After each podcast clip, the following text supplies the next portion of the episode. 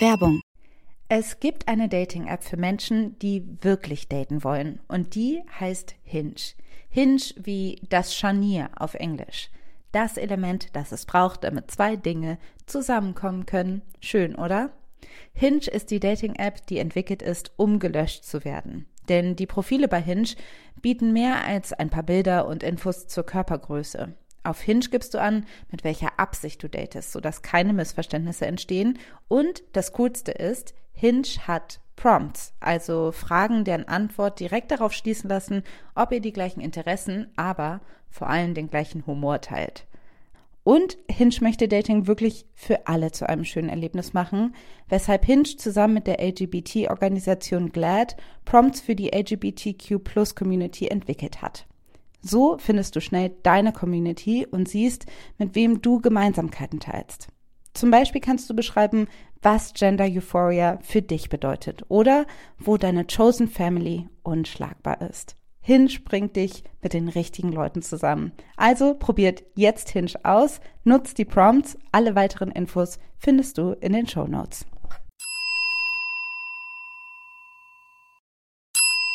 Werbung ich bin sicherlich nicht die Einzige, die immer denkt, zu viele Bücher, zu wenig Zeit. Im Frühjahr sind schon wieder so tolle Titel erschienen, aber ich bin zu viel unterwegs, dass ich sie alle lesen kann. Weshalb ich Bookbeat so liebe. Denn mit Bookbeat kannst du dir Bücher einfach anhören. Du hast Zugang zu über 900.000 Büchern und die kannst du ganz einfach streamen. Ich habe gerade das Buch Weiße Wolken von Jan de Sek zu Ende gehört und das ist richtig, richtig schön, kann ich sehr empfehlen. Und als nächstes steht Isa von Miriam Mann an. Da freue ich mich auch sehr drauf. Vielleicht mache nur ich das, aber ich lese und höre Bücher auch gerne gleichzeitig, so dass ich auch mal aufblicken kann und nicht danach 100 Jahre die Zeile wiederfinden muss. Und mit Bookbeat geht es nämlich super, weil man die Abspielgeschwindigkeit anpassen kann. Und die erhöhe ich einfach, wenn ich lese und dann, wenn ich rausgehe und einen Spaziergang mache, dann mache ich sie wieder langsamer. Bookbeat gibt es für Studierende schon ab 4,99 im Monat, was ich ziemlich cool finde. Aber vor allen Dingen haben wir jetzt den Hookup für euch, denn mit uns kannst du Bookbeat mit dem Promocode Feuer zwei Monate kostenlos testen. Alles, was ihr machen müsst, ist auf www.bookbeat.de slash Feuer zu gehen und euch da die App zu holen. Die Infos findet ihr aber auch wie immer in den Show Notes.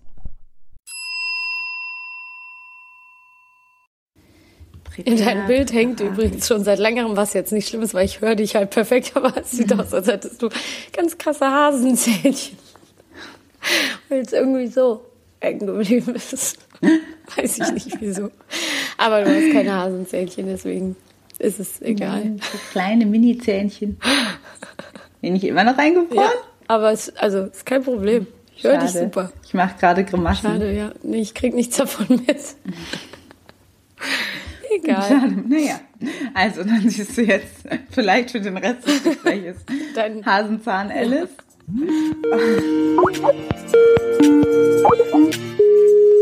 Hello.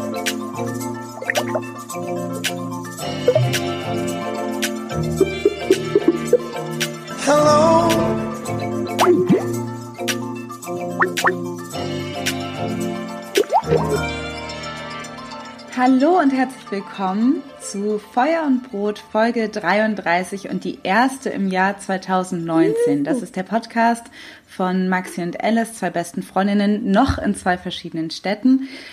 Ich begrüße dich, liebe Maxi, in Berlin. Hallo. Und wie geht es dir? Äh, ganz gut. Äh, es wird noch immer nicht die komplett erkältungsfreie Stimme von mir zu hören sein. Ähm, auch in 2019 habe ich es noch nicht geschafft, den Schnupfen komplett loszuwerden. Aber sonst geht es mir prima. Ich sitze hier gemütlich in meinem äh, leider schon etwas dunklen Wohnzimmer und ich begrüße dich in Hamburg. Du hast ja gesagt, äh, noch in zwei verschiedenen Städten. Es wird auf jeden Fall lustig. Du wirst in, den nächsten, in der nächsten Zeit öfter hier sein. Und dann bin ich mal gespannt, ähm, wie oft wir auch zusammen eine Folge aufnehmen können. Haben wir ja auch ja, schon genau. öfter also gemacht. Also ich meine, haben wir eh öfter gemacht, besonders in Berlin. Ja. Ähm, genau, aber es sind Änderungen für mich im Jahr 2019. Dieser Podcast hat mich ja jetzt äh, schon in München begleitet und in Hamburg. Und in Zukunft ähm, werde ich ein, eine von diesen Menschen sein, die immer zwischen Hamburg und Berlin hin und her pendelt. Und äh, weil ich einen neuen Job auch da ähm, in Berlin bzw. Potsdam anfange. Und eine der ersten Reaktionen war oft, dann geht ja euer Podcast-Konzept kaputt. Aber ich glaube, äh, das wird dem Podcast nicht so viel Abbruch tun, wenn wir uns öfter sehen werden. Ich glaube auch. Also es ist ja auch das wichtige Konzept ist, dass wir miteinander reden.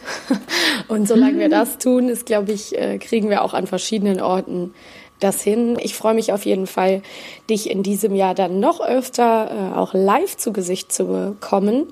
Und ähm, die ersten Januartage sind ja schon ins Land gegangen. Wir haben ja ganz viele Themen immer in der Pipeline. Also es ist tatsächlich so, dass wir uns immer so ansammeln, worüber wir mal in naher Zukunft sprechen möchten. Und dieses Thema stand auf jeden Fall auch schon etwas länger auf unserer Liste.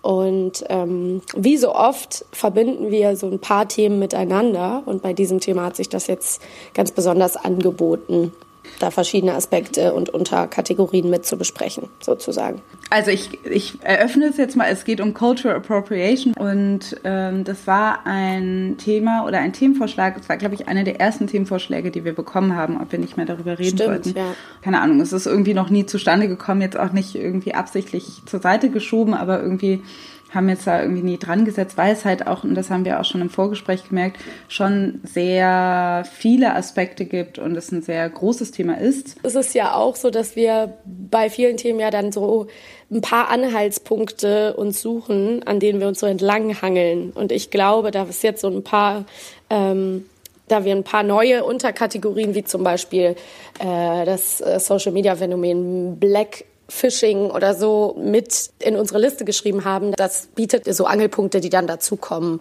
wo man sich irgendwie ganz gut dran entlang bewegen kann. Und warum ist ein guter Zeitpunkt? Nicht nur in der Entwicklung unseres Podcasts, sondern auch äh, nach dem tollen Drei Heilige Könige Festtag und äh, kurz vor Karneval ist es vielleicht nicht schlecht, sich äh, dieses Thema mal zur Brust zu nehmen, sozusagen. Die Frage ist überhaupt, ob alle HörerInnen wissen, was Cultural Appropriation ist. Genau. Ähm, und was es mit den Sternsängern oder mit Karneval zu tun hat. Für, ähm, ja. Deshalb wollen wir jetzt mal die Menschen, äh, die es noch nicht so genau wissen, mal äh, abholen. Cultural Appropriation heißt auf Deutsch kulturelle Aneignung und ähm, bezeichnet quasi das Phänomen von einer Aneignung anderer Kulturen.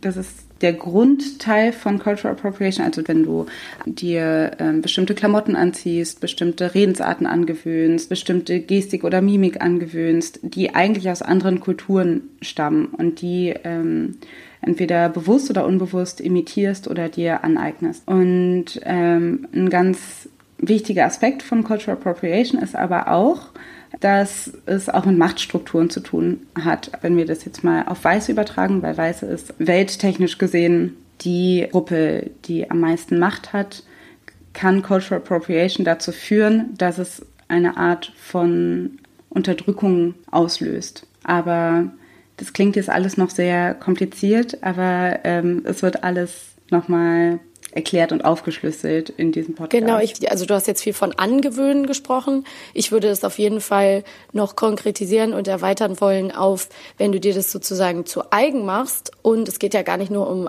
persönliche Einzelpersonen, die sich irgendwie anziehen und irgendwie kleiden, ähm, sondern es geht ja auch vor allem ums Geldmachen, ne? um Sachen mitnehmen, die dann ähm, ja, reproduzieren und den eigenen Namen draufschreiben und dann sozusagen den Raum wegnehmen für die Leute, die das eigentlich erfunden haben und wo das eigentlich herkommt. Und dadurch kommen diese Machtstrukturen eben, werden die immer wieder reproduziert und erhärten sich immer wieder. Und da kann es kann kein Aufbruch passieren. Und du hast ja ganz viel eben schon angesprochen, man kann das auf den Bereich äh, der Musik natürlich beziehen und auch ganz klar auf den Bereich zum Beispiel äh, von Essen. Ich finde auch immer es gut irgendwie äh, konkrete Beispiele zu nennen, aber hier, deswegen ist es so ein großes Thema. Hier kann man eben ansetzen bei einem, einem Bindi, den sich Leute irgendwie auf einem Holy Festival aufkleben, was irgendwie zur kulturellen Aneignung gezählt werden kann. Aber sogar, wenn zum Beispiel ähm, ja weiße Sterneköche in andere Länder fahren und dann dort Rezepte auskundschaften, die dann mit zurücknehmen, hier Restaurants aufmachen und dann äh, aber ganz wenig der Köche, die eigentlich aus dem Land stammen und die Gerichte sozusagen mitentwickelt haben, mit weitertragen in ihrer eigenen Geschichte, denen sozusagen den Platz wegnehmen. Ne? Also sowas mhm. kann man kann man so als Beispiel vielleicht mal nehmen. Gibt's aber natürlich, aber witzig viele Beispiele. Ich finde auch interessant, dass du, ähm, also das ist ja, das stimmt ja auch, also dass Kapitalismus ein großer Teil ist von der, von der Problematik von Cultural Appropriation. Aber ich würde gerne auch, also mhm. die Frage ähm, vielleicht später im Podcast aufmachen, ob es dann nur problematisch ist, wenn es quasi um Profit mhm. geht oder um Geld. Aber Eins haben wir nee, genau. Lass uns die, die Frage äh, hinten anstellen. Ich finde das auch total richtig. Ich glaube, da gibt es auch einfach zwei ganz verschiedene Seiten. Ne? Und das ist auch äh, in, einfach individuell, was einem da so zu, zuerst in den Kopf kommt. Äh, wir hatten das Thema ja auch schon mal kurz angeschnitten in unserer Folge, wo wir über Afrohaare und Bleichcreme gesprochen haben, wo es darum ging, dass verschiedene Models von Marc Jacobs mit äh, Dreadlocks auf den Laufsteg geschickt wurden. Oder wir haben über die allgemein die Kardashians mit ihren vermeintlich Boxer-Braids, die sie populär gemacht haben, ähm, dann überall in den Blogs und in den Trendnachrichten irgendwie auftauchen und dass das eben eigentlich äh, Frisuren sind, die eine ganz andere Geschichte haben. Und da geht's dann äh, wieder um diesen Profitgedanken. Aber es gibt auf jeden Fall diese zwei Seiten, da kommen wir später noch zu. Es ist ja auch interessant, weil Kapitalismus ähm, individueller Ausdruck das wird ja immer mehr miteinander verquickt, dadurch äh, durch das ganze Influencertum. Ja. Das heißt, also Cultural Appropriation kriegt deshalb auch eine neue Dimension. Unter anderem entstehen dann solche Phänomene oder solche, solche Dinge wie Blackfishing. Mhm. Und das ist ein ähm, Thema, was zumindest einen gewissen Teil des Internets auch ähm, rege beschäftigt, seit ein paar Monaten, würde ich sagen. Und Blackfishing ja, ist ein Phänomen, nenne ich es jetzt einfach mal, was bei weißen InfluencerInnen auftaucht. Ich kenne jetzt nur weibliche mhm. Influencerinnen, die das machen. Kann aber auch gut sein, dass da männliche auch äh, drunter sind, die aber aussehen, als ob sie schwarz wären. Und das, weil sie sehr dunkle Haut haben, weil sie ihre Haare bestimmt stylen, in, entweder in typischen schwarzen Hairstyles oder sie ziemlich lockig haben und ähm, nicht nur das, aber auch so der ganze Look, ihre Lippen ziemlich voll schminken oder auch Lipfillers benutzen, das weiß ich mhm. jetzt nicht. Aber dass man auf den ersten Blick auf jeden Fall denken würde, das wären schwarze Frauen oder zumindest Women of Color. Mhm. Und das aber auch in so einer offensiven und offensichtlichen Weise, dass ich sagen würde, es geht über so Inspiration hinaus, sondern es ist da wirklich Kalkül dahinter. Diese ganze Debatte zeichnet sich besonders an einer Influencerin ab, die heißt Emma Hallberg, eine Schwedin, ein weißes schwedisches Model oder eine weiße schwedische Influencerin, die mittlerweile auf ihrem Instagram-Account so aussieht, als ob sie quasi Mixed Race ist. Und auch zum Beispiel Produkte entworfen hat, einen Highlighter entworfen hat, der eigentlich für dunkle Haut ausgerichtet ist. Haarpflegeprodukte promoted auf ihrem Account, der auch ähm, die Zielgruppe quasi schwarze und Mixed Race äh, Women hat. Also da haben wir wieder diesen Faktor von Geld, dass sie quasi sich irgendwie gibt als schwarze Frau, und damit auch Profit macht. Naja, sie ist aber nicht die einzige. Genau, nein, sie ist natürlich, wir haben uns jetzt ein Beispiel rausgesucht. Wir haben wirklich viele, viele, viele Beispiele gefunden im Rahmen der Vorbereitung. Das äh, kann ich auch alles gerne auf Anfrage nochmal rausgeben. Es ist wirklich interessant, sich da so ein bisschen reinzufuchsen. Und was ich auch interessant finde, ist, sie gibt ja quasi, also sie leugnet es ja, wenn sie darauf angesprochen wird. Also die Kontroverse hat sich so weit gezogen, dass sie damit auch konfrontiert wurde und dass sie dann aber das alles abgestritten hat. Und dann zeigen Leute natürlich Fotos von ihr, wie sie Warte halt mal, Na, was hat sie abgestritten? Dass sie sich äh, als Schwarze stylen würde. Sie hat gesagt, das wäre alles so, natürlich okay. gekommen. Ähm, die wäre damals, also die Leute suchen dann halt vor, vorher-nachher Fotos raus. Das ist bei Influencerinnen jetzt auch nicht so schwer. Dann gucken die halt, wie sah sie vor zwei Jahren aus. Und dann sieht man halt, dass sie da eben glattes Haar getragen hat und äh, viel hellere Haut hatte. Und dann hat sie sich halt quasi dazu geäußert. In einer ganz, äh, also konkret in einer Instagram-Story hat sie das alles äh, abgestritten und gesagt, ähm, das wäre ihr natürlicher Teint nach dem Sommer und ihre Haare hätten sich halt natürlich so gelockt und es wäre einfach jetzt so und sie hätte sich verändert und sie würde die Aufmerksamkeit und die Aufträge, die mit sie mit Kooperationspartnern ja ähm, bekommt, weil sie ist eine der erfolgreichsten Influencerinnen in Schweden äh, gerade.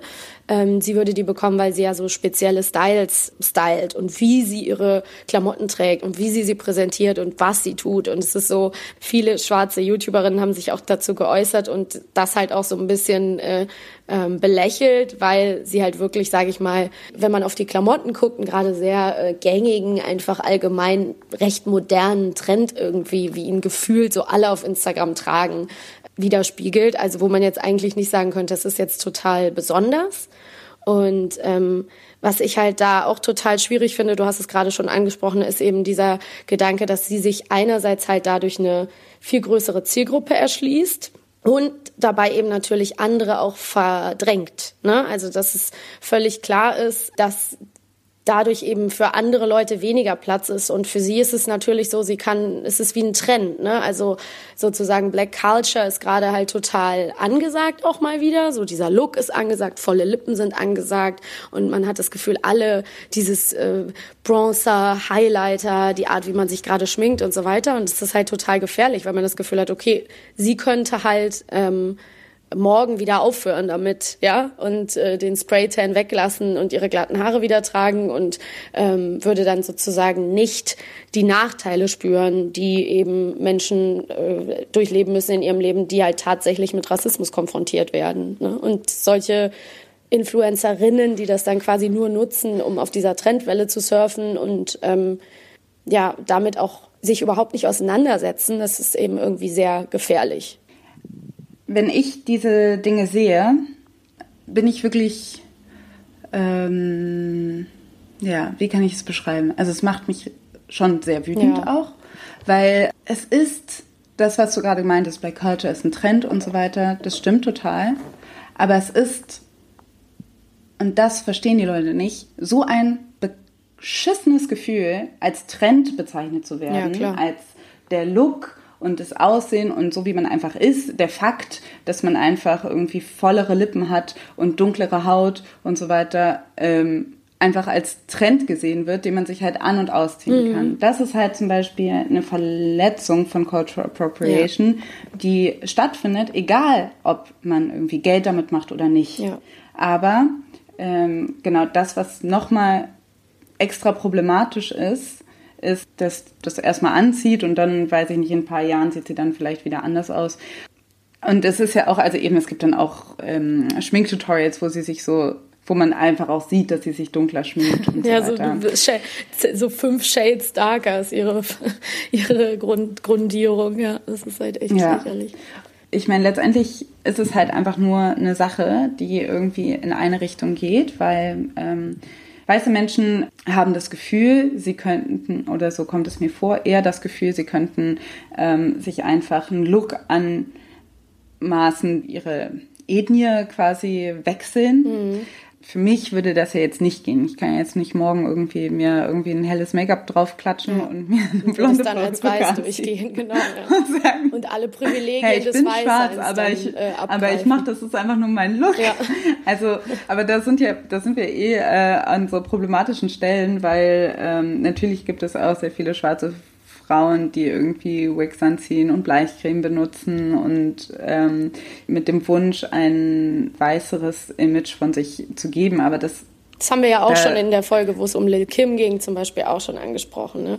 Ähm, das ist aber da geht es halt, und da kommen wir halt auf Genau, aber da kommen wir halt zu diesen Machtstrukturen, genau. weil an diesen Dynamiken sieht man was es einfach für ein Unterschied ja, ist. Ja klar. Wenn, wenn also ich meine, allein das Beispiel Haare, worüber wir gesprochen haben, man kann es ja immer wieder sagen. Das ist schon ein gutes Beispiel, um das zu erklären, weil wenn dann Leute so sagen wollen, ja, ähm, aber schwarze Frauen glätten ja ihre Haare, da muss man aber immer gucken, woher kommt das? Ne? Also woher mhm. äh, liegt es vielleicht eher daran, dass sozusagen Natural Hair früher ähm, stigmatisiert war, bis heute noch stigmatisiert wird an vielen Stellen, dass es äh, von schwarzen Frauen nahezu erwartet wird, um von der Gesellschaft als ordentlich und äh, vielleicht sogar, keine Ahnung, gepflegt oder was weiß ich, angesehen zu werden, ähm, immer noch diese äh, krasse, wie, wie soll man, kann man das sagen, irgendwie Domestizierung des, des natürlichen Haares irgendwie durchführen müssen, vermeintlich. Ne? Also es ist halt super, super ähm, äh, klar, dass es zurückzuführen ist auf, auf die gesamte Geschichte. Ne? Also dass es ein, ein historischer Kontext ist und eben nicht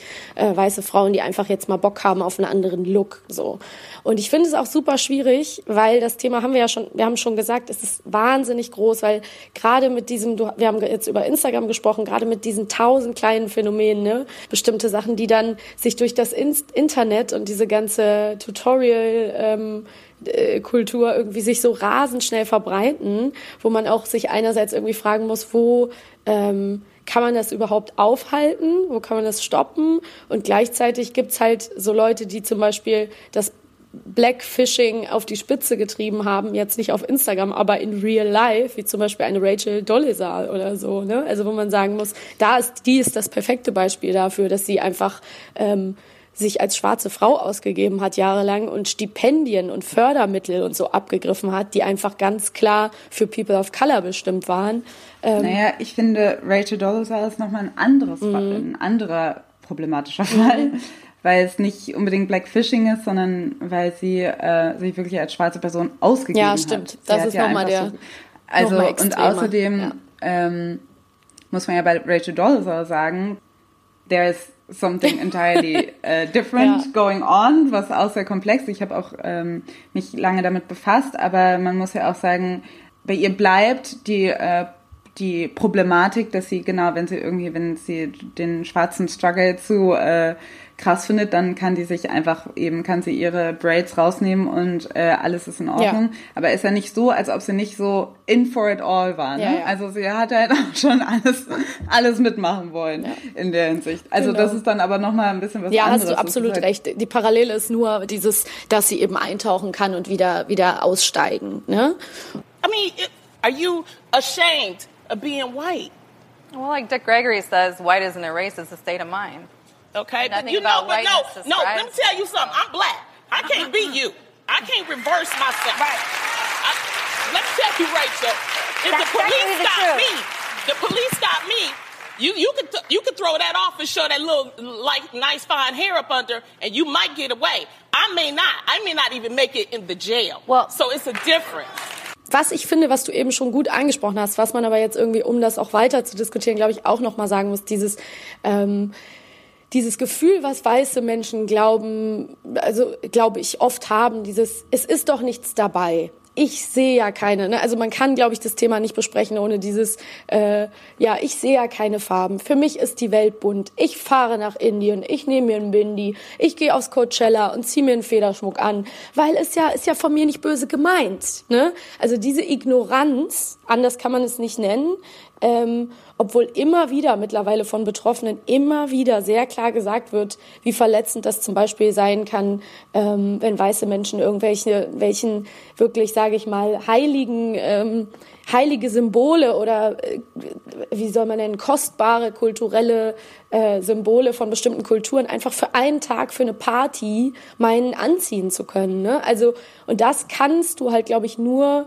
damit erklären, dass es diese schreckliche, schmerzhafte Kolonialisierungs- und Unterwerfungsgeschichte einfach nicht gibt, ja, und dass du das Gefühl hast, du kannst ja im Prinzip alles nehmen und für einen Tag und dann wieder gehen und es wäre ja alles ganz harmlos. Also ähm, leuchtet mir, ja, ich, ich kann es mir nicht so anders erklären.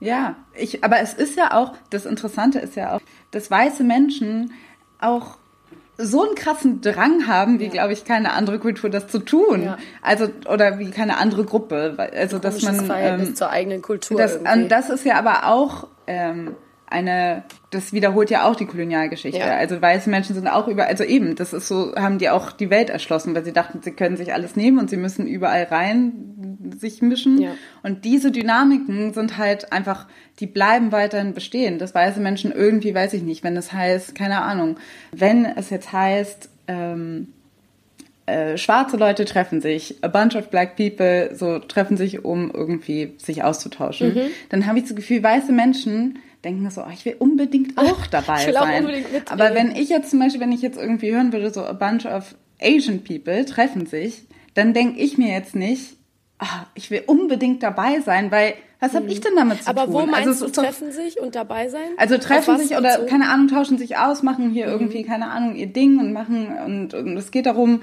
ähm, ihre äh, Kultur zu äh, zelebrieren oder in irgendeiner Form sich auszutauschen. In irgendeiner, also wenn du merkst, es ist ganz klar was, was, also ich will einfach nur sagen, dass ähm, ich das Gefühl habe, ähm, dass bei vielen weißen Menschen das nicht dadurch, dass sie sich auch selten als Gruppe ja. sehen. Ne? Also dass alle anderen Menschen sind eine Gruppe, schwarze Menschen sind eine Gruppe, ähm, Menschen asiatischer Abstammung sind eine Gruppe, aber weiße Menschen sind so das Neutrum. Die sind so voll ähm, vielseitig. Dadurch, dass sie halt, die sind halt, die sind halt Mann. überall. Dadurch, dass sie, ähm, ja.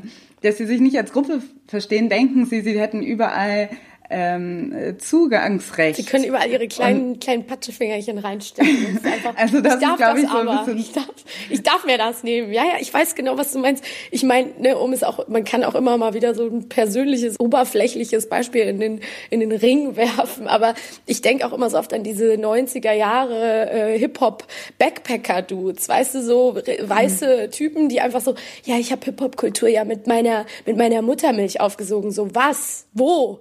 Wo hast du sie mit der Muttermilch aufgesogen? In, ja, und ne? was macht dich da? Ja, also, ne? also was berechtigt, also ich kann auch immer dann, ich habe immer das Gefühl, von solchen Leuten kriege ich dann ganz oft mit, so dieses, ich kann ja nicht rassistisch sein, ich kann nicht solche Strukturen äh, reproduzieren, weil ich habe ja voll viele, voll viel Musik von Schwarzen gehört. Ich habe auch zwei schwarze Freunde, die haben immer gesagt, alles ist okay, was ich mache, so in den mhm. 90ern. Und deswegen bin ich frei von rassistischen Denkstrukturen, ja, völliger Quatsch. Also niemand kann sich davon freisprechen. Und ich glaube, ein bisschen ähm, Selbstreflexion in dem, was man tut und was man meint, tun zu müssen und was man meint, unbedingt zu brauchen, ja, das würde Leuten dann auch manchmal ganz, ganz gut tun. Und wir haben ja eben Karneval schon angesprochen und ich versuche noch mal so ein bisschen die Brücke zu schließen, weil es gibt ja auch dieses, es gab wirklich ein sehr, sehr gutes Erklärvideo, nenne ich es mal dazu, ähm, können wir auch gerne irgendwo verlinken. Ähm, My culture is not a costume. Ne? Also was ich bis heute immer noch das Gefühl habe, es gibt ja diese zwei äh, Sachen. Einerseits ähm, Menschen verkleiden sich äh, wirklich als eine bestimmte Ethnie sozusagen, also oder auch noch das klassische, ich, ich sage jetzt mal irgendwie Indianerinnenkostüm oder so, ja, mit ganz großen, großen Ausrufezeichen, was halt, oder Hawaiianerin oder was auch immer und dann mit irgendeinem so blöden Blumenkranz oder eben was auch immer. Ne? Gibt tausend Beispiele. Und dann gibt's eben auch Leute, die darauf bestehen, sich irgendwie ähm, ja, das Gesicht braun anzumalen oder was auch immer. Wo ich einfach denke, so, wenn dir immer wieder betroffene Menschen sagen, sie sind davon verletzt und immer wieder alle sagen, es ist nicht okay, warum bestehst du dann darauf? Ne? Ja, weil Karneval halt einfach das auch schon immer mitgetragen ja. hat. Also, also ähm, ich meine, die äh, Köln hat ja auch äh, eine History of Human Zoos und so weiter. Mhm. Aber ist ja, also das geht jetzt ein bisschen zu weit, aber ich will einfach nur sagen, dass Karneval ein total ähm, also dass man da merkt, hier sind einfach koloniale Strukturen noch total übrig geblieben. Also diese ganzen Karnevalsvereine, die sich mittlerweile auch teilweise auf gelöst haben. Mhm. So, zum Beispiel weiß ich nicht, ob es in Köln noch die Mohrenköppe gibt. Mhm. Die gab es aber auf jeden ja, Fall, als, als wir klein waren. Erinnern, ja. Und dann waren da eine ganze Gruppe von Menschen in Blackface ja. mit Knochen in den Haaren und irgendwelchen komischen Fellen um, umgewickelt. Ich erinnere mich sehr gut. Und die einfach Afro-Perücken. Perücken. Ja, also die einfach so, die einfach waren, wir sind die schwarzen Kannibalen. ja. Mit unserer Mama Afrika Afro-Perücke bist du der Hingucker auf jeder Faschingsparty. Bereits von weitem wirst du als gefährlicher Kannibale erkannt. Du kommst unter deiner Afro-Perücke mächtig ins Schwitzen. Da siehst du es mal, wie es Mama Afrika im Dschungel ergeht. Also so, das ist halt, also das ist halt Karneval, der noch nicht so lange her ist, den wir auch noch mitbekommen Oder haben. wie halt Und zum Beispiel diese- heute noch in Holland, die da festhalten an ihrem, ich kann kein Holländisch Zwarte aussprechen, Piet. tut mir leid, Sieke, meine holländische Freundin, aber hier das, das Swarte Piet oder so, ja, da gibt's ja auch so Mhm. einen Festtag, wo auch so viele Leute, ja, das ist aber ja meine Kindheitserinnerung und bla bla bla, ne? Also auch ein Feiertag, wo die Leute sich fröhlich in, in Blackface äh, auf die Straße stellen und ähm, Naja, es ist Ja. halt Nikolaus, ne? Ist das ist halt deren, Okay. ja, es ist Nikolaus, es ist deren äh, Pendant zu Knecht. Ruprecht. Though St. Nicholas folklore had been celebrated since the Middle Ages, there was no slave character involved until 1850, when a Dutch schoolteacher named Jan Schenkman wrote a children's book called St. Nicholas and His Servant. Just looking at the original illustrations for the book, you can tell that Black Pete isn't just a white Dutchman covered in soot. He's portrayed as a Moor from Spain, carrying St. Nicholas's heavy loads, wrapping up all the presents, and punishing naughty kids by hitting them with a switch or kidnapping them in a knapsack to take them back to Spain. He's not exactly a pleasant character in this original version of the story.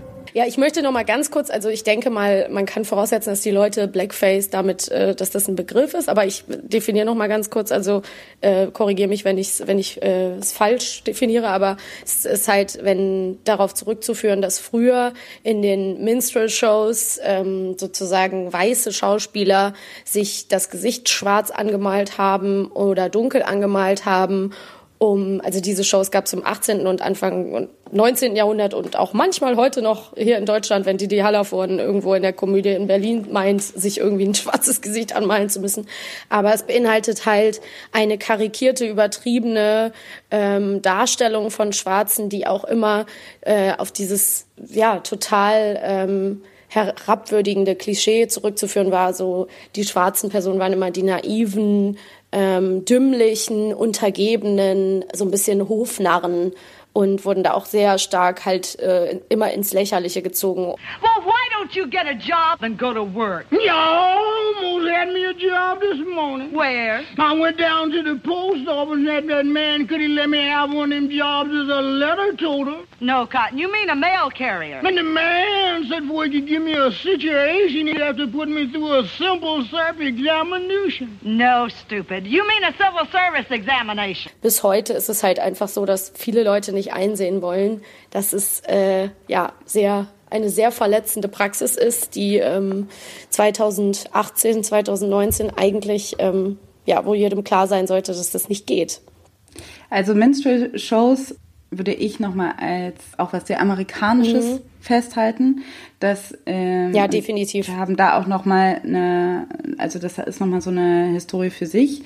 Dennoch ist das ein sehr großer Pfeiler von Blackfacing und auch das, was oft auch noch einen sauer aufstößt. Aber ich würde sagen, in der europäischen Geschichte hat ähm, Blackfacing auch am Theater oft angefangen. Also zum Beispiel, wenn man sowas, wenn man jetzt irgendwie Othello oder sowas, Ja, ähm, das waren dann Leute, die das ein, also Othello, ein Shakespeare-Stück, was sich um einen schwarzen Menschen dreht, die haben dann äh, Blackface getragen, weil es war zwar okay, äh, Geschichten über schwarze Menschen zu erzählen, aber dass da ein schwarzer Mensch auf der Bühne stehen würde, das war nicht äh, auszudenken und deshalb ähm, haben sich dann weiße Menschen äh, schwarz angemalt. Oder sowas wie Karneval ist auch ein großer Pfeiler von einer äh, Blackfacing-Tradition, die hier in Hier Deutschland entstanden ist. ist. Genauso Ja. wie Swarze Piet, was quasi auch ein Überbleibsel von kolonialem Denken war, dass Nikolaus einen Assistenten hatte und dieser Assistent war quasi ein schwarzer,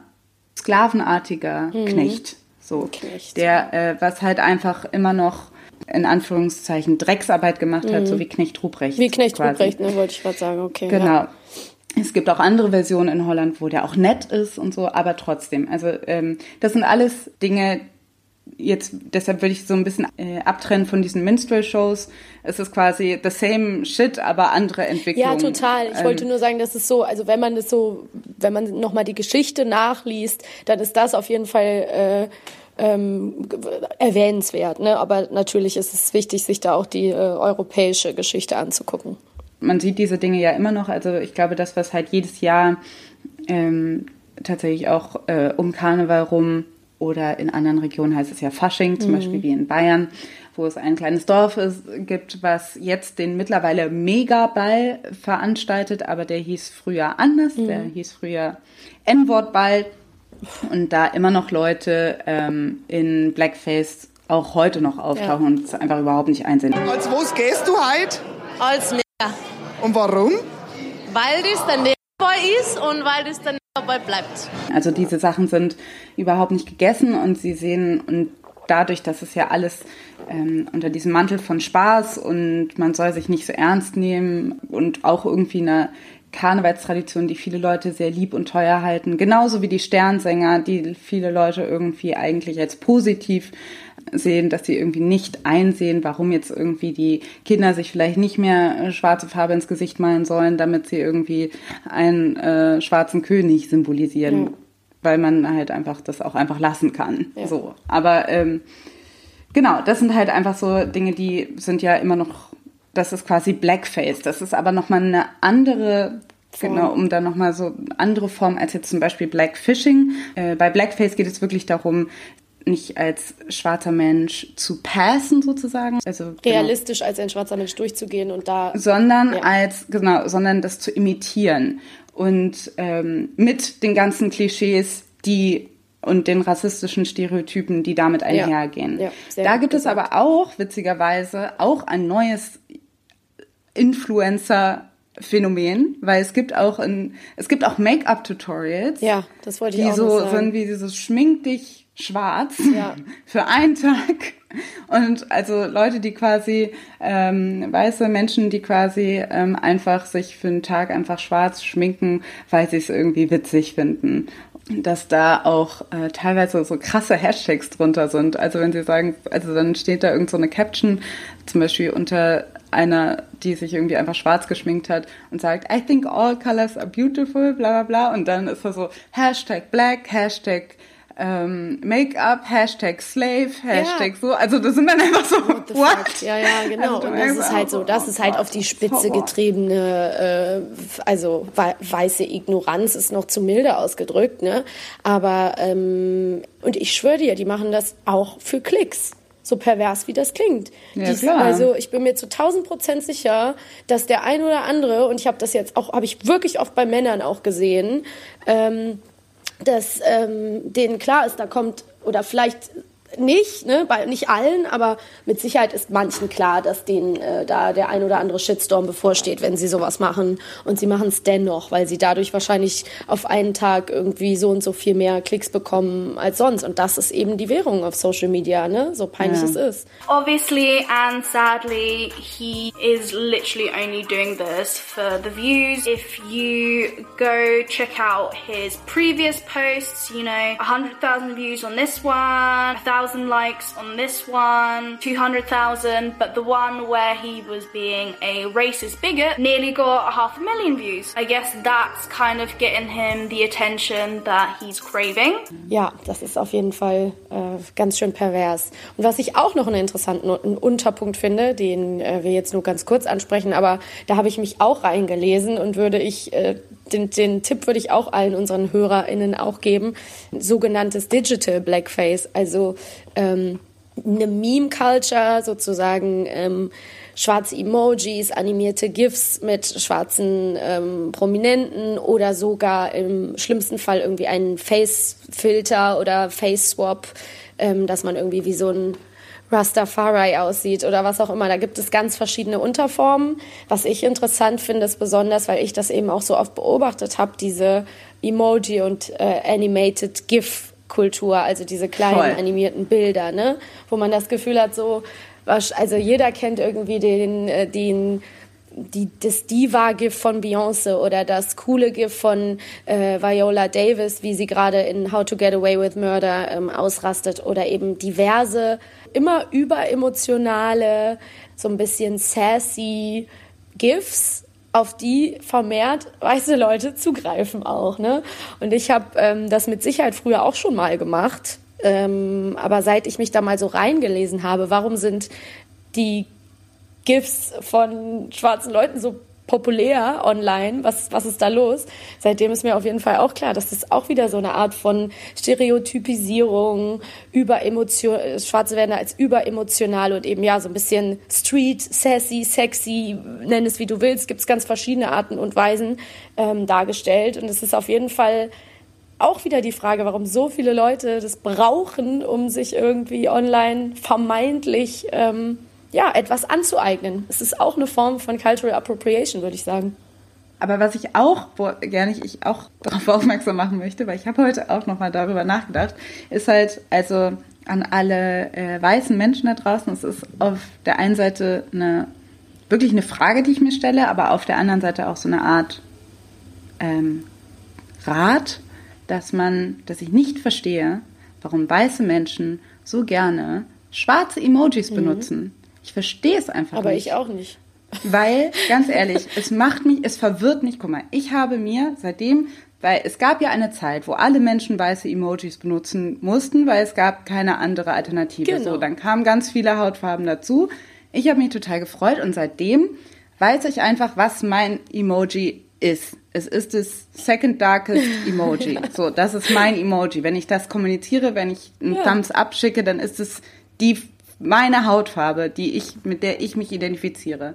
Super oft, wenn ich von weißen Menschen dann eine Reply kriege, dann ist es auch unterschiedlich. Schwarz. Dann ist es entweder auch schwarz und es ist immer was Unterschiedliches und das verwirrt mich, weil ich mhm. denke so, meinst du jetzt gerade mich? Meinst du dich? Hast du irgendwie was ist dein Deal so? Und darin sehe ich wiederum eine Art ähm, Widerstand von weißen Menschen, sich auch als weiß identifizieren zu ja. wollen. Das ist nun mal einfach ja. deine Hautfarbe. You are assigned to this emoji. So, benutze es einfach. Und ich verstehe ja auch, wenn man irgendwie eine Gruppe von Leuten irgendwie darstellen möchte mit Emojis, dass man da unterschiedliche Hautfarben nimmt. Alles gut. Aber wenn du dich meinst, als weißer Mensch, dann benutze einfach das weiße Emoji bitte, weil das ist einfach an, was anderes ähm, finde ich einfach nicht angebracht. Ich weiß aber auch, ich kann es dir nicht beantworten. Ne? Ich kann es dir nicht beantworten. Ich kenne das nicht. Also ich habe ja, ich meine, du bist ja auch nicht die Vertreterin der weißen Menschen, du musst es ja nicht. Nee, würde ich aber gerne. Ich würde mal ansatzweise irgendeine Idee haben, was die Leute dabei denken. Aber also ich glaube, es, ich, ich deute das so, dass die Leute wirklich ähm, nicht weiß sein ähm, wollen. ja, und ich frage mich auch, ob es dann was mit mir zu tun hat, mit mein, mit der direkten Kommunikation mit mir. Ob sie einfach, wenn, also ob dieses mit weil das ist ja auch sowas, bleibt mir auch verborgen. Sowas mhm. weiß ich ja dann nicht. Ob die Leute einfach sich ja, ja, dann klar, Hautfarbe noch mehr bewusst werden, ja, wenn sie dann, wenn sie dann irgendwas schicken und denken so, hm, ähm, das ist mir jetzt irgendwie unangenehm oder nicht. Also ich weiß es nicht. Keine Ahnung. Das ist ein bisschen was, also, das I don't see color äh, in Emoji-Sprache gesagt vielleicht, ne? So, nochmal extra so, ja und ich sehe keine Farben, ciao. Also so ein bisschen so. Und äh, also mir fallen halt auch zwei Personen ein, die bei mir auch immer, die haben einfach immer schwarze Emojis, immer so den schwarzen Daumen haben die so, den dunkelbraun. Also warum? Weiß ich nicht. Ich weiß. Also genau, aber so, ich frage mich, also ja. und das, und ich glaube, die Leute wissen selber nicht warum. Sie nee, einmal machen also, das einfach. Aber ich würde mich dann doch, also ich bitte alle Leute, die das machen, schreibt uns. Und sich jetzt vielleicht definitiv, oder schreibt uns nicht, ich weiß es nicht genau, die, die, definitiv, ähm, die sich jetzt vielleicht ein bisschen angegriffen fühlen, einfach wirklich. Ja, erklärt ähm, uns. Also wir sind, wir nehmen. Und, und erklärt es euch erstmal selber. Mhm. Versucht es euch erstmal selber zu erklären. Ja.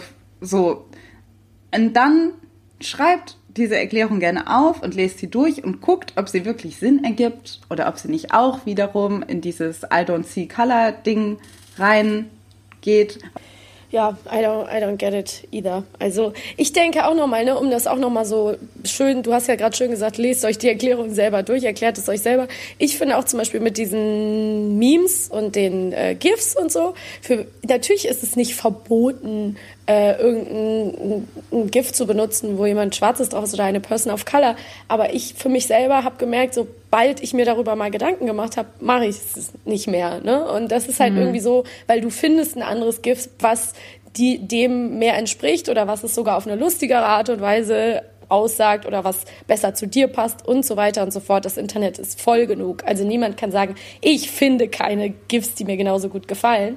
Die Frage ist wirklich an der Stelle, und die werden wir wahrscheinlich in unserem Gespräch jetzt noch ein paar Mal stellen, also man muss sich doch wirklich fragen, warum? Ne? Also warum brauchst du das? Warum mhm. denkst du das zu brauchen? Und vielleicht, das hast du so schön auch im Vorgespräch gesagt, so übertreib es einfach nicht. Ne? Also mhm. es, ist, ähm, es wird vielleicht auch noch mal gleich ähm, noch ein paar Mal gesagt werden, aber ich, ich denke so ein bisschen ja Selbstreflexion und überlegen so muss das sein? Warum mache ich das überhaupt? Warum ist mir das so wichtig? Warum meine ich das zu brauchen? Ist doch irgendwie manchmal ein bisschen ja und ähm, bei Memes und GIFs, da denke ich ja auch, also da denke ich, natürlich verstehe ich, wenn das irgendwie dir auch öfter begegnet und so weiter, das ist ja dann auch so ein Selbstläufer und da ist, ähm, und da gibt es nicht so ein direktes Pendant unbedingt dazu, aber du hast total recht, es gibt genug Memes und GIFs, um alle Emotionen ja. und alle Dinge 350.000 Mal in verschiedenen Memes und GIFs auszudrücken.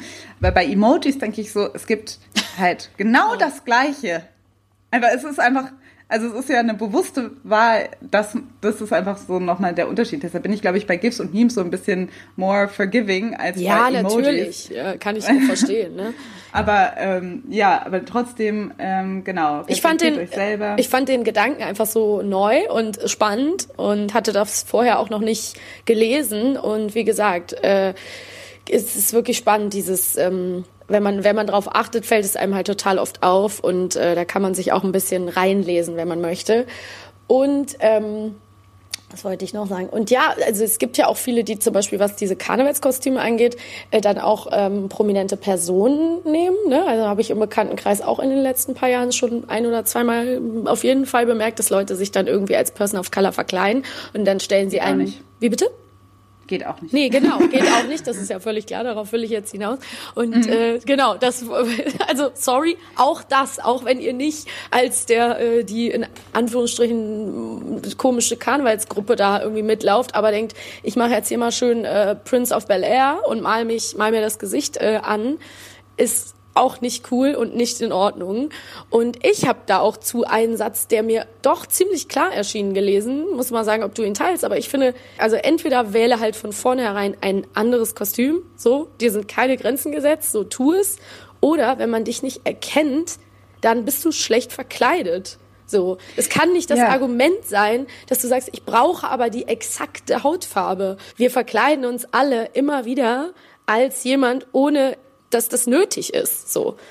Ja, denn als weißer Mensch, ähm, wenn du dich als Person of Color ähm, verkleiden möchtest, mal auf gar keinen Fall deine Haut an. Mhm. Das ist einfach Schritt eins, aber ich würde auch sagen, vermeide es ja. lieber. Das ist zwar ein bisschen schade und tragisch, dass man denkt so, hey, aber warum kann ich nicht diesen, diesen Menschen irgendwie ehren als Kostüm? Aber okay, Racism ruined it. Ja. Sorry. Es ist halt einfach, es funktioniert halt nicht. Ähm, ich, von einer anderen Perspektive, ist es halt auch schon immer eine Auseinandersetzung gewesen und eine Frage der Repräsentation und so weiter, die äh, mir irgendwie die für mich irgendwie schwierig war. Und deshalb, äh, wenn man sich da vielleicht drei, vier Gedanken mehr machen muss, dann willkommen im Club. Genau, denke ähm, ich auch. Und ich kann euch nur auch noch mal ein Beispiel geben. Zum Beispiel, ich habe irgendwann, ich folge ihr schon sehr lange auf Facebook oder Instagram. Es gibt so eine Cosplayerin, also eine mhm. äh, schwarze Cosplayerin. Wie heißt sie noch mal? Ich guck's gleich mal nach. Genau, also mhm. und sie ähm, das, ich habe die Überschrift gelesen, wo dann stand, This black cosplayer is breaking the racial boundaries of cosplay in amazing ways. Und dann hat sie so drunter geschrieben, I'm, I'm not breaking racial boundaries, I'm just, I'm a cosplayer. Also sie ähm, hat mhm. einfach, sie hat sich, ähm, egal welche Hautfarbe die Figuren haben, verkleidet sie sich als alle möglichen Figuren und zeigt einfach, dass es halt geht, ne? Also sie ist irgendwie mhm. als die Schwester von Dark und als Lilo von Lilo und Stitch und als so und so und hauptsächlich halt irgendwelche so popkulturellen Figuren. Und ähm, wenn man sich ein bisschen reinkniet, dann merkt man, dass es eigentlich nicht so schwer ist, ne? Also ähm, mhm. sich wirklich auch kreative Kostüme, neue Kostüme auszudenken, womit man vielleicht keinen verletzen muss, ne? So. Ja. Genau, deshalb ist es umgekehrt für, für People of Color vielleicht was so, was das Annehmen von weißen Figuren ähm, und dass sich als eigentlich generisch weiße Figuren ähm, zu verkleiden keine Grenzen gesetzt, aber umgekehrt schon. Und ja. das hat schon wieder was mit Machtstrukturen ja. zu tun. Also von daher eben, so ist die Welt jetzt einfach. Das, das stimmt. Ähm, das äh, da können wir leider nichts dran ändern. Also oder wir oder jetzt gerade, dass es, dass ähm, die Welt halt so gewachsen ist. Ja und ich, ähm, ich glaube, um dann auch so ein bisschen ähm, Kira Please heißt sie übrigens. Kira Please, ich habe es gerade nachgeguckt. Mhm. Um dann auch so ein bisschen noch ähm, weiterzukommen und noch ein bisschen andere Dinge anzusprechen. Ich glaube, was halt oft dann auch so eine, ähm, eine Rolle spielt und was ich oft gelesen habe in irgendwelchen ähm, dürftigen Erklärungen von Leuten, warum sie auf die und die Kostüme zurückgreifen müssten oder was auch immer. Es ist halt oft ähm, Faulheit dazu zu lernen, Ignoranz, den Schmerz von anderen Leuten zu ignorieren, die sagen, hey, bitte mach das nicht. Und ähm, Einfallslosigkeit. Ne? Also wenn wir über diese ganze, und das meine ich im negativen Sinne, nicht als Entschuldigung, wenn man über diese ganze Geschichte von kultureller Aneignung spricht, dann haben wir ja auch schon ähm, oft diese ganzen so vermeintlich Hippie-Festival oder eben dieses Holy-Festival, ähm, wo ich dann auch immer so denke, dann kommen Leute und sagen denen Bescheid und sagen, das, das geht nicht, macht das nicht. Und ähm, sie beanspruchen nicht selten das Recht, es einfach immer wieder so zu machen, und Voll. greifen immer wieder auf diese Mottos zurück. Und ich verstehe es einfach nicht. Wir hatten jetzt auch auf, Inst äh, auf Instagram vor letzten oder vorletzten Monat ging es um dieses komische Festival, habe ich jetzt leider vergessen, wie das hieß, aber wo auch das Motto irgendwie die Happyaner.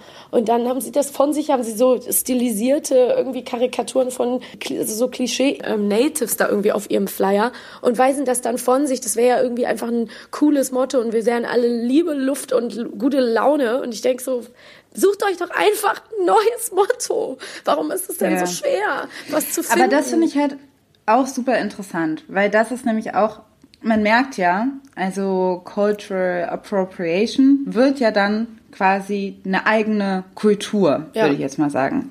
Wie zum Beispiel beim äh, beim Karneval oder so. Das ist dann halt, das gehört quasi mit dazu, dass man andere Leute ähm, äh, nachahmt, imitiert. Und die Leute sehen es gar nicht mehr ähm, als rassistische ähm, Handlung, sondern einfach als Tradition, die sie halt, weil sie, weil die Leute das schon immer so gemacht ja. haben.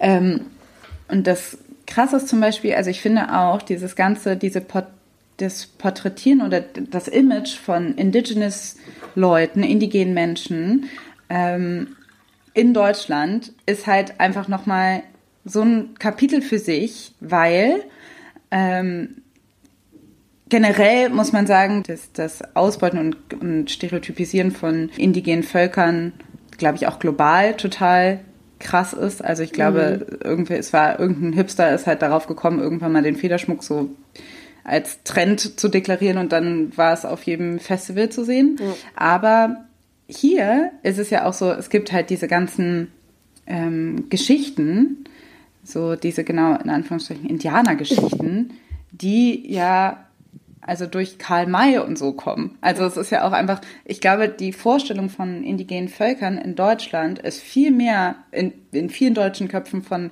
Karl May und Pierre Brice und so geprägt, als die wirkliche Auseinandersetzung mit diesen indigenen Völkern. Ja. The Apaches didn't live in Pueblos or um, the Plains Indians didn't have totem poles or 500 different cultures, and uh, he was putting it all in a big pot and making his Indian stereotype, which most Germans still believe is true today. und dass das auch, dass es eine, dass es Riesenunterschiede gibt und wie sie überhaupt heißen und, und wo sie genau gewohnt haben, gelebt haben und was mit denen passiert ist. So, also ähm, ich habe irgendjemanden getroffen, der zum Beispiel nicht wusste, dass auf Jamaika früher indigene Menschen gewohnt mhm. haben und schwarze Menschen als Sklaven quasi da hingekommen sind. Mhm.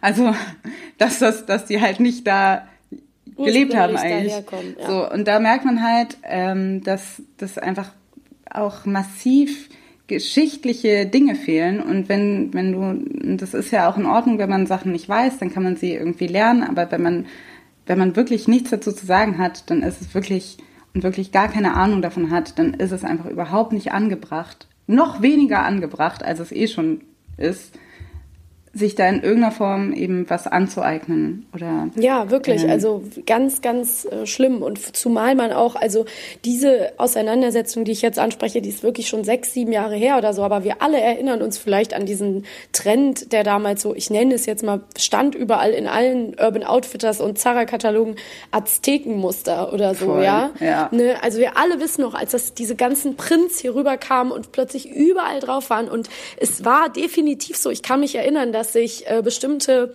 Vertreter von ähm, indigenen Völkerstämmen oder ähm, Kindeskinder äh, zu Wort gemeldet haben und sowohl Urban Outfitters als auch Zara gebeten haben, ich kann mich an Urban Outfitters auf jeden Fall konkret erinnern, diese Prints nicht zu verwenden. Three-year-long lawsuit has officials with the Navajo Nation seeking a potential multi-million dollar settlement. Weil die sozusagen... Ja, weil es auch patentiert Genau, war. es ist die halt, haben die haben es einfach geklaut. Die haben es einfach geklaut, damit Kohle gemacht, es verramscht, sozusagen den Ausverkauf gemacht und ähm, irgendwann ne, ist nichts mehr davon übrig, nur weiße Menschen haben Kohle damit gemacht.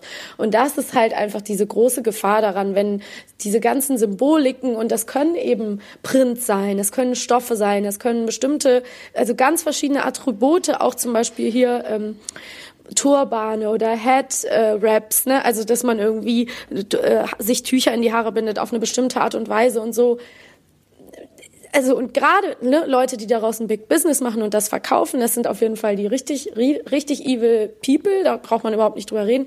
Aber auch die Frage an, an sich selber, ne? also wo, wo fängt man an? Wo hört es auf? Ich finde es immer schon total wichtig, sich damit irgendwie auseinanderzusetzen. Äh, Noch bitterer ist es, wenn eben sozusagen dann äh, Leute das einfach stehlen und daraus selber Profit schlagen. Man sieht ja auch diese ganzen Sachen, die jetzt mit Azteken, Aztekenmuster ja, vor ein paar Jahren passiert ist, die passieren jetzt mit quasi ähm, afrikanischen Prinz. Afrikanischen Prinz, besonders westafrikanischen Prinz. Also ich sehe jetzt auch irgendwie irgendwelche Kissenbezüge oder also das, das ist jetzt quasi so die nächste Welle. Und eben das Ding ist halt, ähm, wie viel bringt das, dass westafrikanische Kultur wirklich dann auch ein höheres Ansehen bekommt? Ungefähr nichts ja. bringt das. Und das ist nämlich auch so ein bisschen das Ding. Es hat nichts mit kultureller Kommunikation zu tun, sondern auch nur mit Geldmache.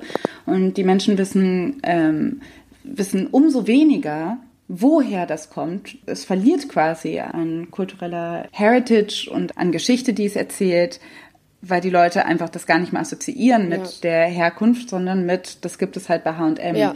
Ich meine, ich, und solche Dinge sind immer wieder gekommen und gegangen. Also ich erinnere mich auch an Pali-Schals zum Beispiel. Mhm. Also was, was war das eigentlich? Also das sind halt einfach so bestimmte Dinge, die dann irgendwie zweckentfremdet werden und dann auch für, nicht nur mehr für diese ähm, Kultur stehen, sondern auch für eine bestimmte Zeit hier. Also Aztekenmuster würde man ja hier auch als so voll 2013 ja. oder so betrachten. Also das sind dann, also wie gesagt, das vermischt sich alles. Ähm, das ist auch in irgendeiner Form dadurch, dass diese kapitalistischen ähm, Dynamiken schlecht vermeidbar sind. Ja. Ja, wird das immer passieren. Also ähm, ich denke halt auch, wenn jetzt zum Beispiel ein Teenager, ein naiver Teenager, mhm. einfach irgendwie äh, in einen Klamottenladen geht und das einfach schön findet, ja. so inwiefern kann man diesen Menschen irgendwie böse sein, dass er oder sie das dann kauft und anzieht und das einfach schön findet, weil es einfach irgendwie den Kontext überhaupt nicht kennt. Ja. Das ist so ein bisschen schwierig, finde ich. Ja, total. Also was zum Beispiel für mich, wo ich mich immer wieder frage, ist das jetzt okay oder wo ich mich über mich selber so ein bisschen wo ich mich selber dann in Frage stelle, das betrifft zum Beispiel so große Kreolen, also so diese Hoop Earrings oder ich mhm. habe ja sogar ähm, auch schon ewig lange diese Bam Bamboo-Earrings, ne? Da könnte man zum Beispiel auch mhm. sagen, ähm, das findet bestimmt, also ne, wenn ich die trage, dann trage ich die, weil ich die irgendwie seit ich 13 war, wahrscheinlich in der Schublade habe, was natürlich irgendwie das überhaupt nicht in keinster Weise entschuldigt, aber dann haben wir die halt alle getragen und ich finde sie immer noch schön und immer noch cool und irgendwie gehören die zu mir. Gleichzeitig muss ich halt damit leben, dass es, wenn ich, ne, wenn, dass es vielleicht Personen gibt, die das nicht cool finden. Und ich glaube, man muss dann auch schon gucken, wo man für sich selber irgendwie eine Grenze zieht und es ist ja auch so, ne? Also du wirst sicherlich auch ähm, People of Color finden, die sagen, ist doch toll, also nicht, wenn jetzt die Muster verramscht werden bei H&M, aber zum Beispiel, wenn ich jetzt sage, ich äh, verliebe mich total in so ein Muster und dann sage ich aber irgendwie, ich, ich guck mal, ähm, ob ich nicht einen Laden finde, wo selber, was vielleicht wirklich ein, ein Laden ist, wo die Sachen importiert werden und dann selber Leute arbeiten, die äh, selber äh, der Kultur äh, abstammen und es dann selber verkaufen ob man dann sagen kann, ja gut, dann freuen die sich vielleicht, wenn du da was kaufst. Ne? Also vielleicht wirst du auch Leute treffen, die dann sagen, ja, ist doch toll, wenn du das äh, wertschätzt und so schön findest, dann trag es. Dennoch wirst du wahrscheinlich genauso immer auf Leute treffen, die sagen, nee, geht überhaupt gar nicht. Ne? Aber ist natürlich immer, du kannst es von außen super schwer ähm, ähm, sehen, was jetzt der persönliche Bezug der Person mit der Sache ist. Dennoch gibt's halt ganz klare Grenzen und Sachen, wo es ganz klar ist, wie zum Beispiel diese ganze äh, Festivalkultur oder dieser aufgesetzte Pseudo-Hippie-Vibe, der dann irgendwelche äh, Bindis trägt und dann sagen die Leute immer so, ja, es geht hier alles um Frieden und Liebe und äh, alle sind eins und so, aber eigentlich ja. ist es äh, eine große Lüge, ja, weil es sind nicht alle eins und es ist, äh, niemand kann Rassismus ausblenden und wenn du es tust, bist du ignorant. Punkt. Ne? Also ich finde nämlich auch, es ist halt Cultural Appropriation kriegt dann oder finde ich dann irgendwie ähm, schwierig. Also wenn es sich nicht um diese Art von Cultural Appropriation handelt, die wirklich versucht, äh, bestimmte Dinge zu imitieren. Mhm. Also wenn es sich nicht um bei Blackfacing, bei einem Tragen von von von Federschmuck, ja. bei äh, einem Tragen von einem Kimono, wo es ganz offensichtlich ist, so haha, ich verkleide mich jetzt oder ich mache jetzt diesen, diesen Look, mhm. dann das finde ich ist sehr klar zu verurteilen. Bei Sachen, wo es sich irgendwie vermischt, sich in, in, in eine Mode irgendwie einbettet, ist es dann zumindest schwerer, die Individuen, die das dann tragen, zu verurteilen. Mhm. Ich fühle mich quasi on a daily basis cultural appropriated. Ja. So. Ich habe das als als schwarze Frau, besonders als afroamerikanische Frau, ist es einfach überall. Ja, ja, es klar. ist einfach, ich habe das Gefühl, meine Herkunft meine Kultur ist wie so ein Open Buffet. Mhm. Alle Leute bedienen sich daran, wie sie reden, was sie für Musik hören, wie sie sich, keine Ahnung, alles ist mhm. einfach überall. Also von daher ähm, ist es auch schon so fortgeschritten, dass ich jetzt irgendwie, dass ich jetzt auch irgendwie, was soll ich da machen? Soll ich kann jetzt auch jetzt, wenn ich anfangen würde, jetzt irgendwie zu sagen, hey, das, ähm, so, warum sagst du, Girl? Warum hörst, warum mhm. hast du das Gefühl?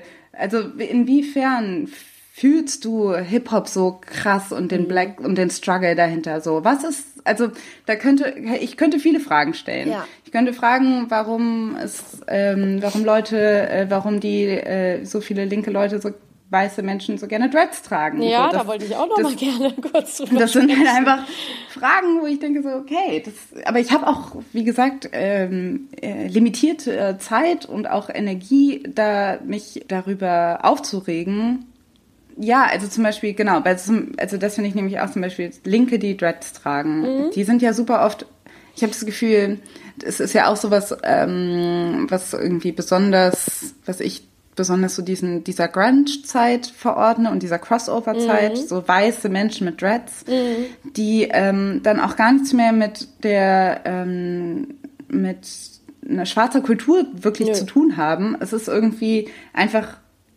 es hat diese linke Alternative-Kultur irgendwie beeinflusst und ist jetzt irgendwie ein eigenes Ding. Ich habe das Gefühl, die Menschen, die sich Dreads machen, denken, also viele, also diese eine spezielle Gruppe, die ich jetzt vor Augen habe, die ich hoffe alle vor Augen haben, wenn ich darüber rede, denken gar nicht mehr, oh, ich möchte so aussehen wie ein schwarzer Mensch, der Dreads hat. Ich möchte gerne aussehen wie mein Kumpel Tobi oder meine oder, der oder Laura aus, oder äh, keine Ahnung Freestyler. was, der auch, der oder die auch Dress dieser, hat. Ja, ja.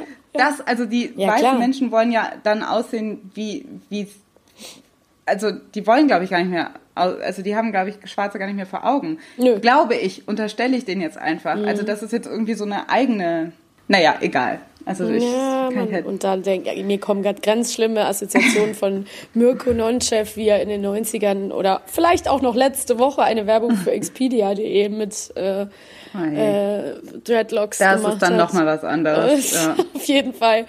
Ähm, das ist natürlich wieder genau, genau das, wovor, wovon wir vorher gesprochen haben. Aber ja, das, also ich denke, über Dreads könnte man auch wieder eine halbe Folge füllen. Ne? Also das ist ja auch wieder so total interessant, welche Leute dann sagen, ich äh, darf das aber und andere sagen, ich habe da aber ein ganz besonderes Verhältnis und andere machen ein 20 Minuten YouTube-Video darüber, warum das aber bei ihnen persönlich okay ist. Ne? Also es ist auf jeden Fall ähm, echt schwierig. meistens eigentlich nur schlimmer. Ich finde es ganz schlimm, wenn Leute erklären, warum das, warum das, was sie machen, jetzt aber okay ist. So präventive, entschuldigen. Aber keine ja, Ahnung. Ja. ja, ja, total. Und ähm, voll. Und ähm, du hast ja auch äh, gleich noch hingeschrieben, ne? ich weiß nicht, ob ich das jetzt vorwegnehme, aber ähm, ich finde ja auch die Frage spannend, können halt äh, People of Color sich untereinander auch äh, appropriaten, also sich Ja. was aneignen. Ne? Also weil für mich ist das dann auch... Ähm, ich, ich, mir ist das letztens begegnet. Da hat sich eine Make-up-YouTuberin, die glaube ich selber ähm, Latina ist, ich weiß leider nicht mehr genau, ich glaube Mexikanerin, ich müsste nachgucken und die, ähm, die macht auch immer das Make-up für Nura unter anderem zum Beispiel. Nura, die bei Sixten war. Ähm, und die hat dann auch so ein Baby-Hair-Tutorial gemacht und noch verschiedene andere Sachen, also diese kleinen Härchen vorne an der Schläfe, Mhm. ne, was eigentlich bei eine Technik ist, um eben auch wieder ähm, Afrohaare in Form zu bürsten, so mit einer kleinen Zahnbürste und dann schön mit Öl. Dann werden diese kleinen Härchen eben gezähmt. Du bist Expertin. ja, ich, ich weiß Bescheid. Nee, aber sie hat, ähm, ähm, wäre auch geil, wenn, wenn ich das machen würde mit meinem Absurd. Naja, egal. Sie hat es auf jeden Fall, hat dazu ein Tutorial gemacht und wurde dann auch angegangen. Ich habe das auf Instagram beobachtet und dann gab es eben bestimmte Leute aus der ähm, deutschen Afro- Afro-Community, die gesagt haben, so, dass das ist äh, nicht cool und sie aber gesagt hat, ich kann nicht, ich kann mir nichts kulturell aneignen, weil ich bin selber Latina und dann kommt man halt in diese kompletten Abstufungen, die ich halt auch total, also ich ja sowieso, ich kann das sowieso nicht entscheiden oder bestimmen, aber wo ich es halt auch total spannend finde, so wo macht man jetzt die Grenze und bei vielen Leuten würde man von außen vielleicht gar nicht sagen können, wo sie überhaupt herkommen. Ne? Also es ist wirklich total, ähm, ja, es ist Ja. ein, ein großes Feld. So. Voll. Ich finde jetzt zum Beispiel, also eben, ich finde das jetzt, die, dieses Beispiel würde ich persönlich, finde ich jetzt auch interessant, wenn da Leute irgendwie, weil ganz ehrlich, ähm, Babyhair ist, oder dieser Style von Babyhair ist, also vielleicht ist auch meine afroamerikanische Perspektive, eine, ähm, auch eine Frisur oder ein Style, der halt wirklich ähm, aus in Amerikanen, zumindest im, im amerikanischen Feld, gleichermaßen von Latinas und AfroamerikanerInnen getragen Mhm. wird, glaub, würde ich sagen. Ja. Nichtsdestotrotz. Ähm, es gibt zum Beispiel dieses andere Beispiel, wo äh, Beyoncé sich in einem Video mit Coldplay ähm, quasi mit ähm, Sari ähm, und mit sehr traditionell indischer ähm, ähm, Kleidung irgendwie zeigt. Ich glaube, wir halt haben, äh, du kannst meine Gedanken lesen. Ich habe gerade ganz stark an Beyoncé gedacht. ja, genau. So, Also so, ähm, und äh, das äh, und das hat dann auch so eine Diskussion ausgelöst. So ist es jetzt ähm, okay, ist es nicht okay, ist es jetzt irgendwie Tribute zollen oder nicht? Und ich finde, Beyoncé ist ja öfter mal Genau, ähm, wollte ich gerade sagen. in dies, hat diese Diskussion ausgelöst, auch unter ähm, schwarzen Kulturen. So kann Beyoncé ähm, sich irgendwie Tänze aneignen oder genau, oder zum Beispiel jetzt Childish Gambino hat es ja jetzt auch gemacht, die irgendwie ähm, ähm, aus afrikanischen Ländern kommen ähm, und in seinem äh, This is America Video, ne, hat er Genau. verschiedene Tanzstile. ich meine, da war halt auch eine, eine äh, Choreografin. Ja, und die Also Themen ja auch- wurden ja auch da irgendwie mit angesprochen, so ein bisschen. Aber es ne? ist trotzdem, Aber also dennoch. es ist dann eh, also das ist dann eh nochmal die Frage, so inwiefern sind, ist so schwarze Kultur alles eines, eins oder ist es Mhm. irgendwie etwas, was, ähm, was dann doch separat ist, das ist dann auch nochmal eine Sache, die, glaube ich, jetzt hier den Rahmen sprengt und das wäre dann auch ein Dialog mit mir selber, den ich halt auch, also von daher lasse ich das jetzt erstmal.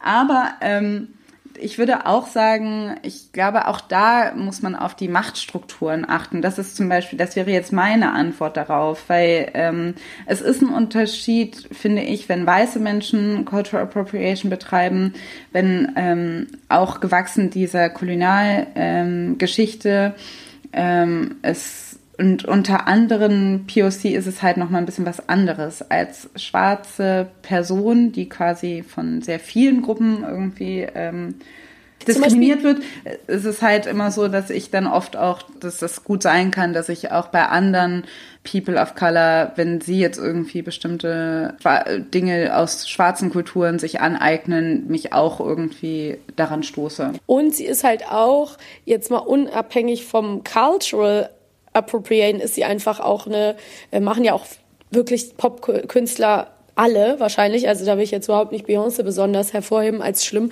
aber die ähm, macht halt auch immer so eine Collage aus super vielen Sachen und eignet sich halt auch viele Dinge an ne? und verarbeitet die neu und, und mixt. Und sie hat ja, ja zum Beispiel auch äh, aus der ähm, Gay-Community oder der Drag-Community auch immer sehr viel Kritik erhalten, ne? weil sie ja zum Beispiel dieses ganze Queen und Slay und so, wo wir jetzt schon die ganzen Memes und auch ein bisschen über Sprache, du hast eben gesagt, wie, wie Leute reden, wenn wir das schon angesprochen haben, dann würde ich zumindest in der Folge, bevor wir zum Ende kommen, nochmal kurz über diese ganze Drag-Community, Gay-Queer-Community sprechen wollen, weil ich schon finde, viele dieser ganzen, zum Beispiel diese Meme-Culture, ähm, ist auch in Verbindung und mit bestimmten Redensarten halt auch total eins zu eins aus der amerikanischen Drag-Community irgendwie entnommen, ne? Und das oder ähm, das finde ich auch. Äh, das finde ich halt mega spannend, weil das. Ich finde es auch interessant, weil da ist einfach so ein Paradebeispiel von Intersektionalität. Man muss sagen, gerade sieht man in der Popkultur unglaublich viele Einflüsse von der Black and Latino Gay und Queer Community aus Amerika. Das, ja. Genau. Dass man halt, man sieht es beim Voging, man sieht es bei Redensarten, man sieht es bei so Sachen wie Jazz und Queen und wie, wie Leute tanzen und wie Leute sich, ähm, ähm, genau, das wird alles irgendwie, das kommt, vieles davon kommt aus dieser äh, Kultur. Und ich habe das Gefühl, jeder fühlt sich irgendwo berufen, sich das aber auch nehmen zu dürfen, weil es halt so viele intersektionelle ähm, Stellen gibt da. Mhm. Dann findet irgendwie die weiße Gay Community, sie dürfen das auch ähm, in irgendeiner Form ähm, sich aneignen, weil ähm, sie ja auch gay sind. Und mhm. schwarze Frauen haben das Gefühl, sie können sich das aneignen, weil sie ja schwarz sind. Genau. Und in irgendeiner Form gebe ich denen allen auch recht.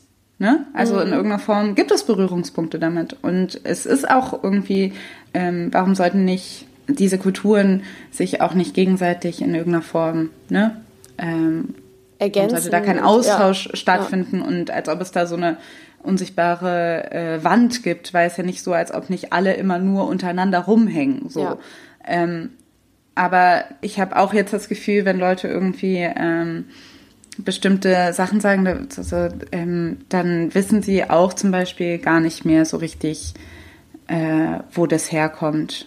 Ja, und also ich möchte nur noch mal so ein paar Beispiele. Du hast jetzt genau schon Yas und Queen und ich habe eben Slay angesprochen, aber als ich so jetzt, wenn ich, je mehr ich irgendwie so Kommentare lese im Internet, das ist halt so, auf YouTube zum Beispiel lese ich im Moment immer My Wig Snatched oder so, ne? Was mhm. ja auch völlig, ist auch wieder klar, weil die äh, Drag Queens natürlich selber Perücken tragen und die dann festkleben und dann fliegt vor, vor Schuck sein die Perücke hoch. Gleichzeitig können natürlich auch schwarze Frauen, die Wigs tragen, das benutzen. Und ich lese so neue Sätze und du hast äh, mir gesagt im Vorgespräch zum Beispiel hier Throwing Shade. Ähm, das sind alles so Redensarten, wo man wirklich sich dann, wenn man mal einen Moment drüber nachdenkt, merkt, okay, da kommt es her. Ähm, es ist wahrscheinlich durch das Internet und durch genau das, was ich gerade beschreibe, man liest es, man reproduziert es, man weiß es vielleicht nicht besser, auch ein Stück weit äh, unvermeidbar. Aber dennoch sollte es ähm, ja durch schon auch nicht vergessen werden, irgendwie ein bisschen Tribut zu zollen, wenn es denn möglich ist. Ne? Bei Sprache ist das schwierig, aber ähm, ja, sich Dinge bewusst machen, lernen, sich umgucken und nicht immer so völlig blind alles einfach nur weiterverwerten. Ne? So ein bisschen das Credit geben irgendwie, nicht verlernen bei der ganzen genau. Sache. Und eben, wir alle ähm, lernen wahrscheinlich und wir alle appropriaten wahrscheinlich ab. Also ich würde mich jetzt nicht wundern, wenn ich jetzt bestimmte wenn jetzt bestimmte Dinge, die ich mache, ähm, völlig äh, unbedacht mache, ich irgendwann mal quasi if I get checked for them. So, mhm. wenn ich irgendwie, wenn, wenn irgendwie ein, eine Person kommen würde und sagen würde, ähm, weiß ich nicht, warum machst du das immer? Ja. oder warum findest du das denn so toll? Oder warum ähm, ist das denn so ein großer Teil von deiner, ähm, von deinem Ausdruck und deiner Identität? Mhm. Und dann muss man einfach nochmal drüber nachdenken, wenn äh, man das Gefühl hat, man hat andere Leute ähm, einfach übergangen oder man ignoriert die Herkunft dieser ja. Dinge.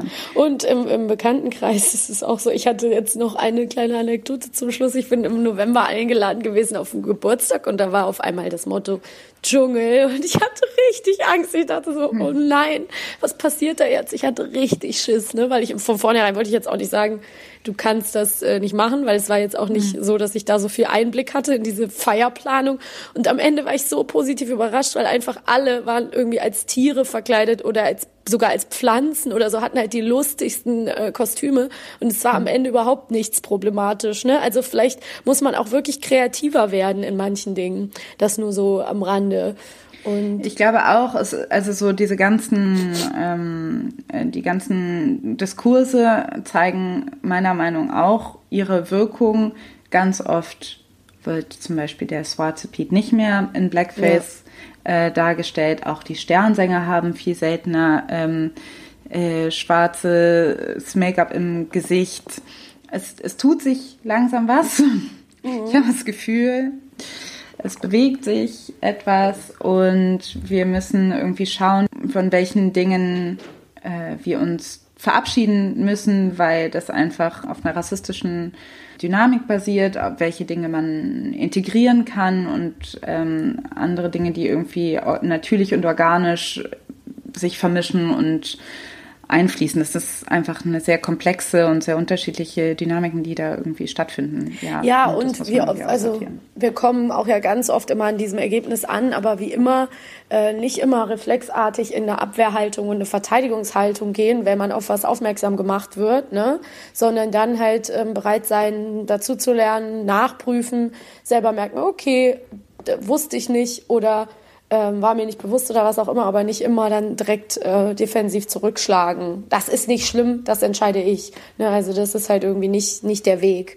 Ähm, ich finde noch ganz interessant, Alice, du hast mir doch noch im, im äh, erzählt von der Haltung von äh, Sadie Smith dazu, dass sie so eine ganz konträre Haltung hat. Willst du die noch ganz kurz mal ansprechen, weil ich das so spannend finde oder es sprengt es Naja, also es ist, es ist eigentlich ähm, ich habe einfach, ich lese gerade die äh, Essays von Sadie Smith Feel Free. Also da sagt sie einfach nur, ähm, dass sie redet über David Bowie und Bruce Springsteen und hat einfach nur gesagt, dass ähm, deren tanzbarsten ähm, Musikstücke auch am meisten die, also die sind, die am meisten an schwarze Kultur erinnern. Aber dass sie sagt, warum sollte man sich dagegen stellen, wenn jetzt zum Beispiel ein David Bowie oder ein Bruce Springsteen sich vollkommen anders zu den gleichen Rhythmen bewegen als da, wo es herkam, mhm. weil es einfach was Neues kreiert und ähm, Dinge in neuen Kontext stellt und deshalb quasi neue Kunst kreiert. Also dass man, dass sie irgendwie in der Hinsicht, so habe ich es zumindest in Erinnerung und so habe ich es verstanden, dass sie sagt, war, ja, es, es ergibt einfach was komplett äh, Neues. Neues, wenn man genau, und dass Kultur man halt, in einen anderen Kontext setzt. Ja, und das ist natürlich auch ein natürlicher Teil von äh, Kunst und Kultur in jeglicher Hinsicht. Äh, ich denke, der Fokus äh, sollte da einfach wieder sein, äh, respektvoll zu sein und ähm, sich mit der eigenen Historie oder der, der äh, verschiedenen ähm, ja, Kolonialgeschichten auseinanderzusetzen, dass man da einfach auch bewusster ist und bewusster weiß, wo man vielleicht eine Linie übertritt ja, es ist ein Riesenthema. Ich glaube, wir haben auf jeden Fall äh, noch nicht mal geschafft, alles anzusprechen, aber doch schon vieles. Ich hoffe, es hat mhm. euch nicht äh, total überfordert mit vielen neuen Begriffen und vielen neuen Phänomenen. Ja. Es ist auf ja. jeden Fall äh, eine ganz schöne ganz schöner Batzen. Ähm, schreibt uns gern aber eure Gedanken, euer Feedback. Ähm, es war sehr schön, mit dir zu plaudern. Ich fand es auch schön. Wenn ihr, genau, ihr könnt uns, ihr findet uns auf allen Social Media Kanälen, ihr könnt uns schreiben bei Feuer und brot.gmail.com und ähm, wenn ihr gut findet, was wir machen, dann könnt ihr uns auch unterstützen auf ähm, Steady oder auf Patreon. Ähm, könnt ihr monatliche äh, Beiträge abschließen. Und wenn ihr euch das nicht erlauben könnt, dann es, äh, könnt ihr uns immer helfen mit einer positiven 5-Sterne-Rezension bei iTunes. Das bringt uns nämlich auch immer ganz schön nach vorne. Und wir hoffen, ihr seid beim nächsten Mal wieder mit dabei, wenn es heißt, Feuer und Brot sind da.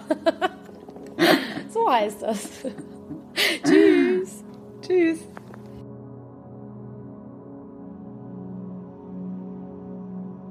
It's a bit disturbing to realize that you have enjoyed as a child something that now turns out to be problematic. Die Stigmas, die Leute mit meiner Frisur assoziieren, ich könnte sie einfach abrasieren und am nächsten Tag wieder das cute little white girl sein. It's just clothing, hairstyles, decorations, whatever. Don't you have something better to worry about? I really don't care if a white girl has dreads. I really don't. Du nutzt afrikanische Kultur. Und zwar für deutsche Popmusik in diesem Moment. Don't mess with my memories. Äh, wenn ich ein ähm, Kopftuch aufhabe, weil ich das Kopftuch schön finde mhm. und das aus einer anderen Kultur kommt, dann finde ich das total schön, dass das jetzt, dass ich das ähm, äh, nehmen kann und somit die Kultur verbreite Weißt du, wie ich meine? Also ich sehe da den positiven Ansatz des Ganzen natürlich mhm. und will damit niemanden angreifen. Dass ich jemanden damit angreifen könnte, das ist natürlich das Problem und deswegen würde ich mir auch nie wieder Zöpfe machen. Nur weil ich wie jemand bestimmtes aussehen möchte, möchte ich ja nicht die Probleme, die der hat, mit mir nehmen. Es ist ja klar. People are punished for having these hairstyles and you get away with having it, then that's kind of When I see people wearing Native American accessories and they don't know the meaning of it, I feel disrespected.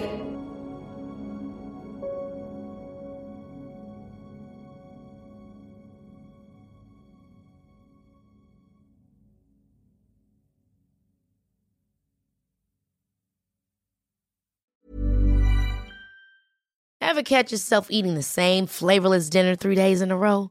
Dreaming of something better? Well, HelloFresh is your guilt free dream come true, baby. It's me, Gigi Palmer. Let's wake up those taste buds with hot, juicy pecan crusted chicken or garlic butter shrimp scampi. Mm. Hello Fresh. Stop dreaming of all the delicious possibilities and dig in at HelloFresh.com. Let's get this dinner party started.